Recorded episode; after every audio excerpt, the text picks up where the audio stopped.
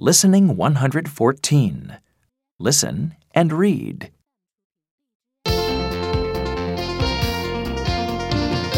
Here is the weather. It's six o'clock in the morning. Here is the weather news. It's very cold outside. Wear warm coats and hats. Have a nice morning.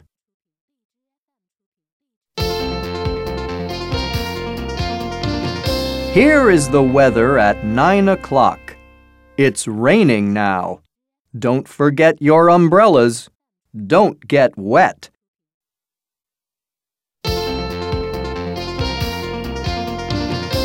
It's two o'clock in the afternoon. It's sunny and hot now. Put on your sun hats. Have fun in the sun.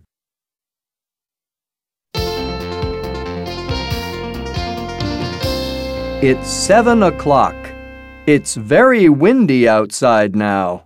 It's a good time to fly a kite. But don't let your hats fly away.